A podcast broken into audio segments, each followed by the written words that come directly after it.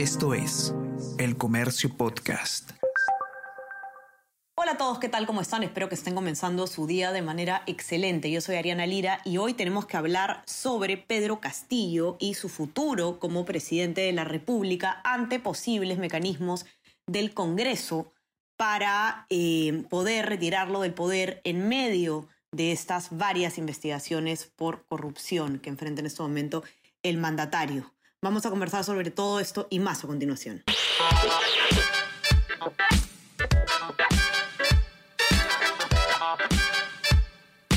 Esto es Tenemos que hablar con Ariana Lira.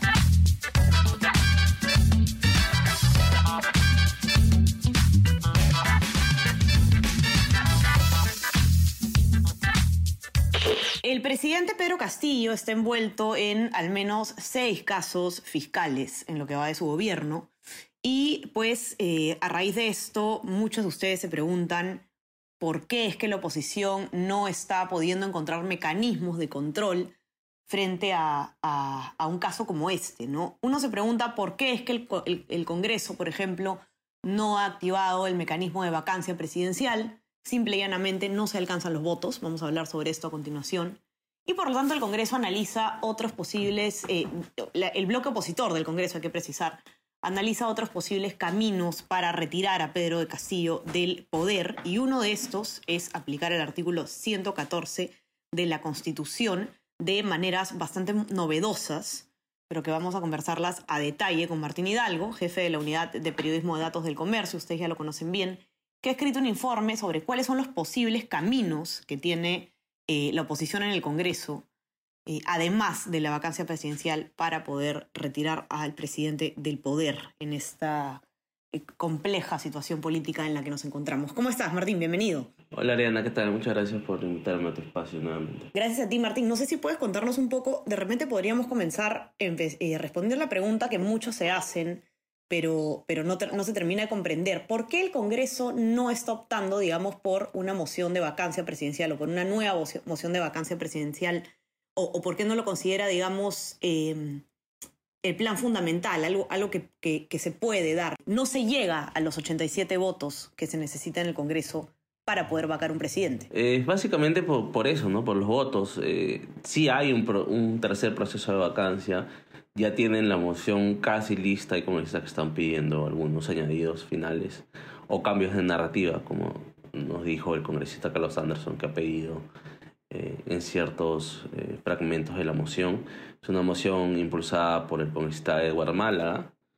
Es una moción que incluso se, se, ha habilitado una página web con una especie de contador sobre lo, las firmas que llevan esta, esta tercera moción de vacancia. Eh, lleva 60 firmas en un inicio lo que ellos tenían pensado eh, en el bloque opositor era que eh, presionar para obtener las 87 firmas y de alguna manera así asegurar que esos 87, 87, 87 firmas estaban como que eh, comprometidos para expresar lo mismo con su voto y de esa manera asegurar la moción de vacancia. El problema es que no, no han logrado obtener tantas firmas, llevan 60 firmas, faltan, faltan 27 para su cometido, se ha entorpecido un poco la labor, han logrado las, las firmas eh, predecibles, como la Fuerza Popular, la Avanza País, Renovación Popular, incluso eh, en Renovación y en Avanza País hay dos firmas que todavía faltan, en Avanza País José Wina, que es presidente del Congreso, no ha firmado todavía, en Renovación Popular no ha firmado Miguel Sixia, un congresista que revisando los registros de visita a los ministerios, uno de los congresistas dentro del bloque opositor que más visitas registra a, ministerios como salud, vivienda y otros. Eh, y en APP, por ejemplo, no, no firma, no ha firmado todavía, por ejemplo, Lady Camones, que es la presidenta de la subcomisión de acusaciones constitucionales. Por ahí, entre las conversaciones internas que se han dado, algunos han intentado plantear la duda de que si los miembros de la subcomisión al ellos estar abocados a ver una denuncia constitucional contra Pedro Castillo por algunos de los argumentos que se están utilizando en la moción de vacancia, deberían firmar o no eh, la moción, porque podría ser entendido con, como un adelanto de opinión. Finalmente, Fuerza Popular ha dicho que para ellos no, hay no, se, no se ve ningún impedimento, que no tiene ningún sentido, son dos procesos totalmente alejados. Fuerza Popular ha, puesto la firma de sus 24 miembros, es la, bancada, la primera bancada que ha firmado en bloque. Eh, entonces no hay mayor cabida en respecto a, las firmas, ¿no? Pueden sumar algunas más eh, que, que, falta completar en APP o en, o en Acción Popular o en los no agrupados, pero es bien difícil. Nosotros hemos sacado los cálculos que sumando todos los votos o todas las firmas, si, si, si lo queremos poner de ese modo en el estadio en el que está, eh, podrían llegar hasta 84. Entonces le faltarían unos tres que necesariamente necesita sacar de la bancada izquierda, las cuales hasta el momento se han pronunciado en, en contra, ¿no? Y hay, y hay varias bancadas que tampoco quieren firmar, eh, por ejemplo, Susel Paredes y Flor Pablo han dicho que están de acuerdo con la vacancia, que van a votar por la vacancia, pero que no van a firmar la moción. En Podemos tengo entendido de lo que he conversado con varios miembros de la bancada, es que también, que les parece que hay mucho show alrededor de, de estas fotos que se han ido tomando con listas de la oposición, TikToks, eh, y esto, este, esta, tratar de forzar a los otros que firmen, eh, poniéndolos en la línea de que si no firmas, estás con el gobierno o, o, firmas o no estás con, contra el gobierno, ¿no? Ellos no lo ven de ese modo y creen que, que se ha armado todo un show, sobre todo además por esta página que se ha formado, que no es una página de Congreso, hay que decirle, mucha gente piensa, he leído muchos comentarios en redes que, que piensa que este portal ha sido habilitado por el Congreso y no ha sido así. Es un portal que lo, ha, eh, que lo promueve el, movimiento Integridad, eh, que es un movimiento independiente del Congreso. Sí es. Entonces, eh, Martín, no es una opción, digamos, muy em, esperanzadora para el bloque opositor del Congreso optar por la vacancia, a pesar de los esfuerzos, ¿no? Con esta nueva moción, eh, con este nuevo intento. ¿Cuáles son los otros escenarios que se están analizando? Eso es lo más interesante que tú recoges en el informe, creo yo, porque eh, se está abriendo un nuevo camino del cual aún no habíamos hablado, ¿no? Que es em, utilizar el artículo 114 de la Constitución. No sé si nos puedes explicar un poco en qué consiste eso. El, el artículo 114 de la Constitución estipula la figura de la suspensión del ejercicio de la presidencia por eh, dos eh, acápites que dicen, ¿no? La incapacidad moral o temporal del presidente declarada por el Congreso o hallarse este sometido al proceso judicial conforme al artículo 117 de la Constitución, que establece que el presidente solo puede ser acusado, acusado eh, por, por, una serie de supuestos que tienen que ver con traición a la patria, impedimento de elecciones, cerrar el Congreso sin un fundamento estipulado en la Constitución. Entonces ellos están evaluando la figura de, de, de usar el capítulo número uno, que tiene que ver con suspender al presidente Pedro Castillo por la incapacidad temporal del presidente. Ahora, ¿cuál es el problema con, con la aplicación de este artículo? Es que no no está, uno no está regulado, no hay un procedimiento reglamentario el que te diga los pasos a seguir, o sea, no es como la vacancia, ¿no? En el reglamento del Congreso te, te estipulan los pasos para la vacancia y te dicen se tiene que presentar una moción, eh, se tiene que eh, votar la admisión, después tiene que citarse al, al presidente o a su abogado para que ejerza su, su derecho de defensa en el Pleno y después da la votación final en la cual tienes que llegar a, a, 87 votos. No hay un proceso regulado respecto al artículo 114. Entonces, una, una vía para resolver esa no regulación es aprobar un proyecto de ley que ha presentado el congresista Alejandro Muñán de Renovación Popular, que está en debate en la Comisión de Constitución, que busca regular esta vía.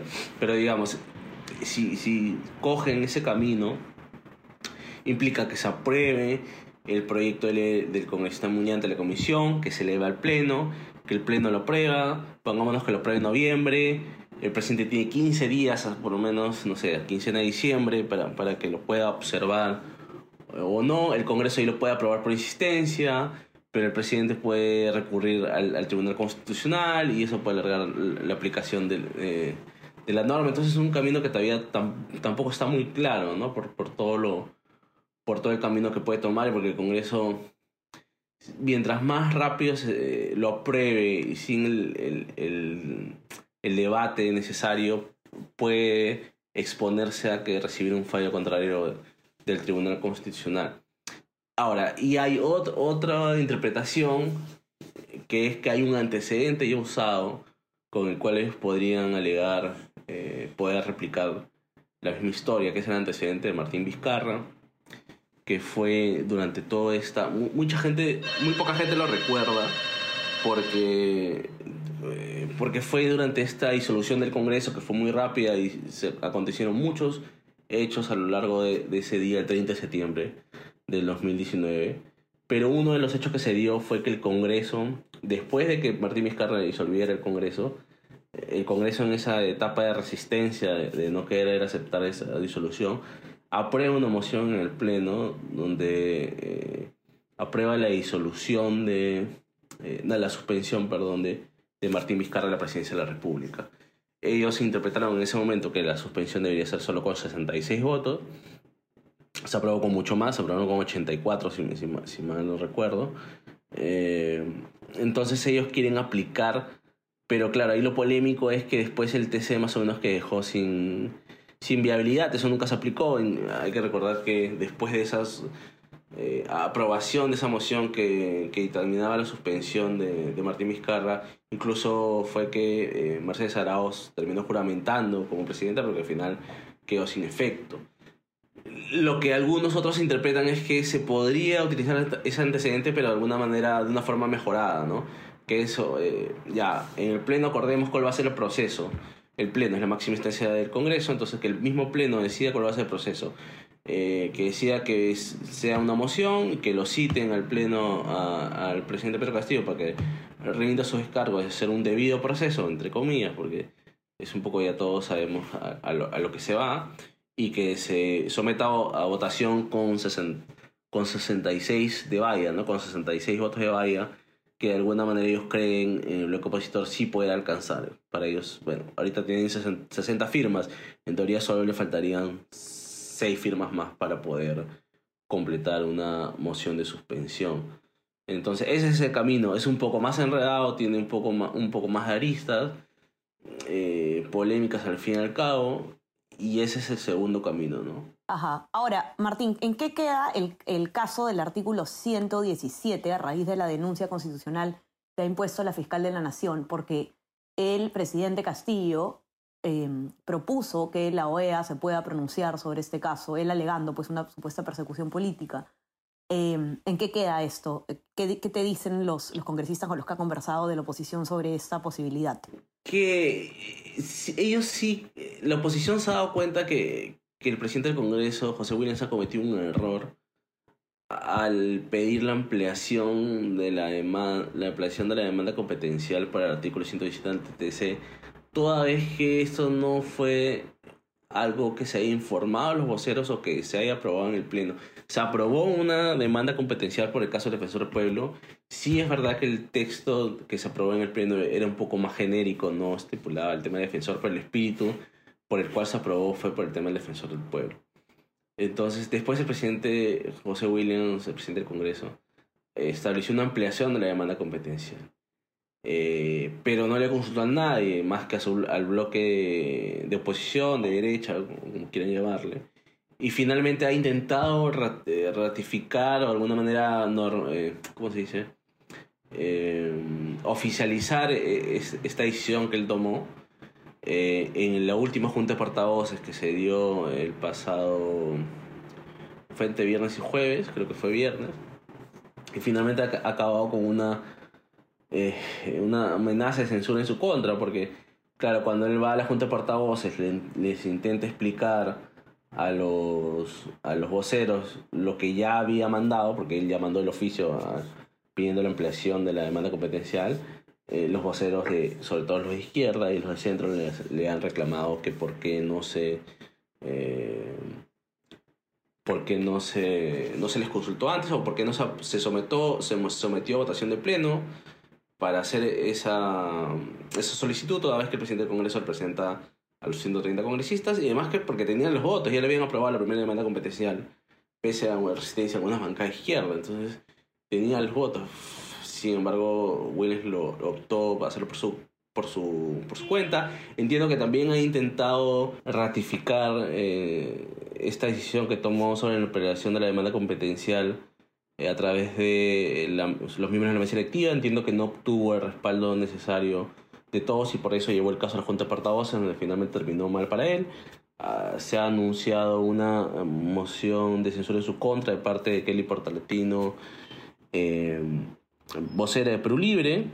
Eh, ya está recolectando las firmas y, yo creo que eso va a ser un poco el termómetro de cómo este video ahorita el Congreso frente a la vacancia o algún otro mecanismo que quiera aplicar para sacar a Castillo. Tienes a un bloque derecha versus un bloque izquierda y unos votos claves en medio de, Somos Perú y de Podemos que yo creo que se han ido alejando un poco del bloque de derecha, del bloque opositor o el autodenominado bloque democrático.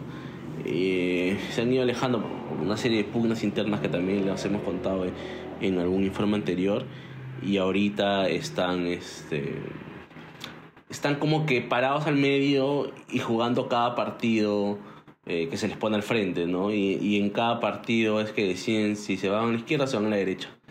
Entonces, efectivamente, por eso se le llama el centro, ¿no? Porque a veces alguien gente me dice, pero no hay centro en el Perú, no, estoy hablando de un centro programático, estoy hablando de un centro de bancadas que literal están en el medio y que cada decisión o cada partido que, que toman se, se tiran para la izquierda, se tiran para la derecha.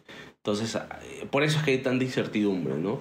Y por eso que también la denuncia constitucional no es nada asegurado, que es que es el tercer camino, y es una denuncia que además, según los cálculos que hemos hecho, todavía podría estar hasta enero del 2023 o a finales de, diciembre de este año, ¿no? Pues todavía tiene que seguir un proceso largo y porque la subcomisión no es que sea lo más diligente posible. Y ya lo hemos visto en los casos de Dina Boluarte, que lleva como cuatro meses, o la primera denuncia de Pedro Castillo que se arrastra desde febrero desde de este año, ¿no? Entonces, no hay, no hay certezas en el Congreso, hay mucha, hay mucha incertidumbre y poca predictibilidad por, por lo fraccionado, no hay que olvidar que son 13 bancadas y que los bloques no están nada cohesionados.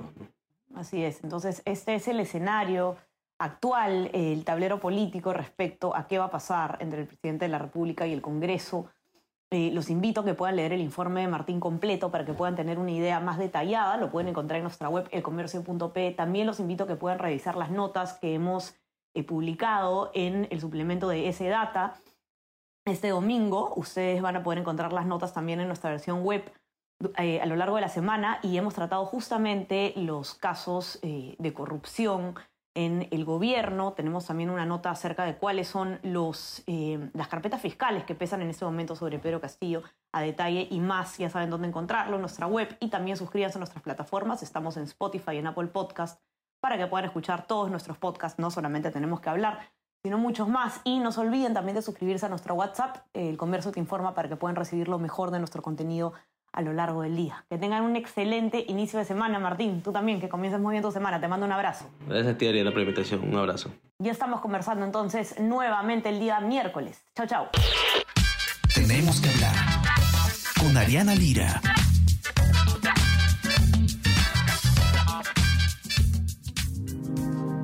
El Comercio Podcast.